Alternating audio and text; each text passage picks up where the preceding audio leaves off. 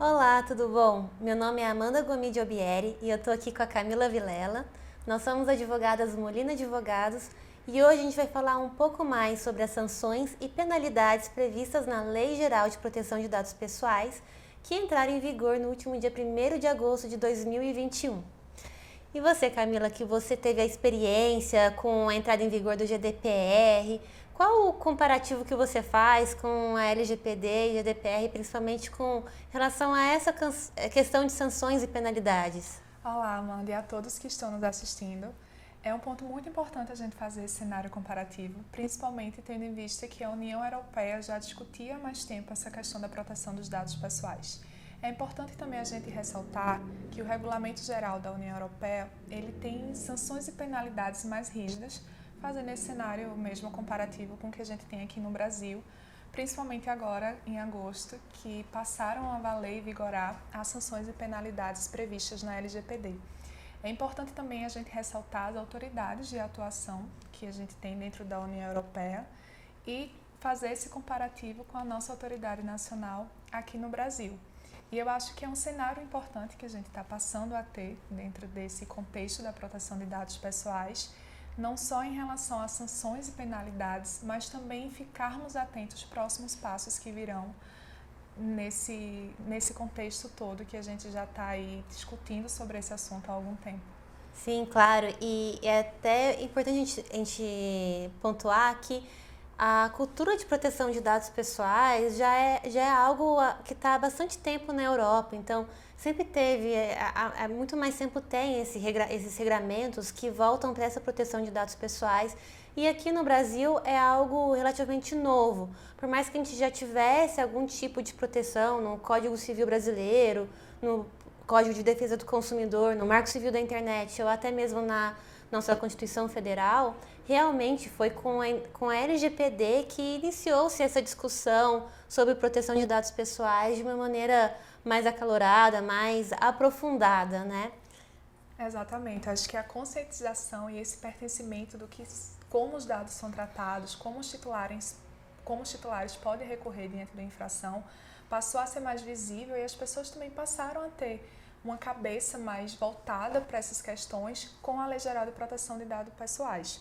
Até então, a gente tinha leis setoriais, como você bem mencionou, sobre leis setoriais que também tratavam esses temas, como você bem mencionou, mas uma legislação específica até então, isso só veio à, à tona com a LGPD. Na União Europeia, a gente tem esse perfil de conscientização muito forte, até por países ter leis específicas relacionadas ao tratamento de dados pessoais muito antes do regulamento geral que veio para unificar essas legislações locais. E aqui no Brasil até então a gente não tinha, por mais que, como a gente já discutiu, tinha essas leis setoriais, a gente ainda não tinha uma lei para unificar esse tratamento de dados pessoais, que passou então a ter uma amplitude maior com a LGPD. E é importante até mencionar que a LGPD ela foi publicada em 2018 e grande parte da lei era para ter entrado em vigor já em 2019, mas é, com várias alterações legislativas acabou que a, a maior parte do texto da lei entrou em vigor apenas o ano passado, em setembro de 2020, e essa parte de sanções e penalidades entraram em vigor agora em agosto de 2021.